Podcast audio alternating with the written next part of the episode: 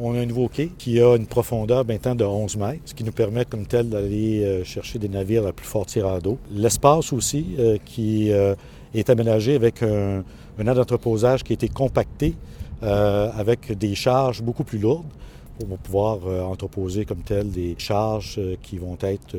plus pesantes et de différentes sources de cargo qu'on ne pouvait pas faire auparavant.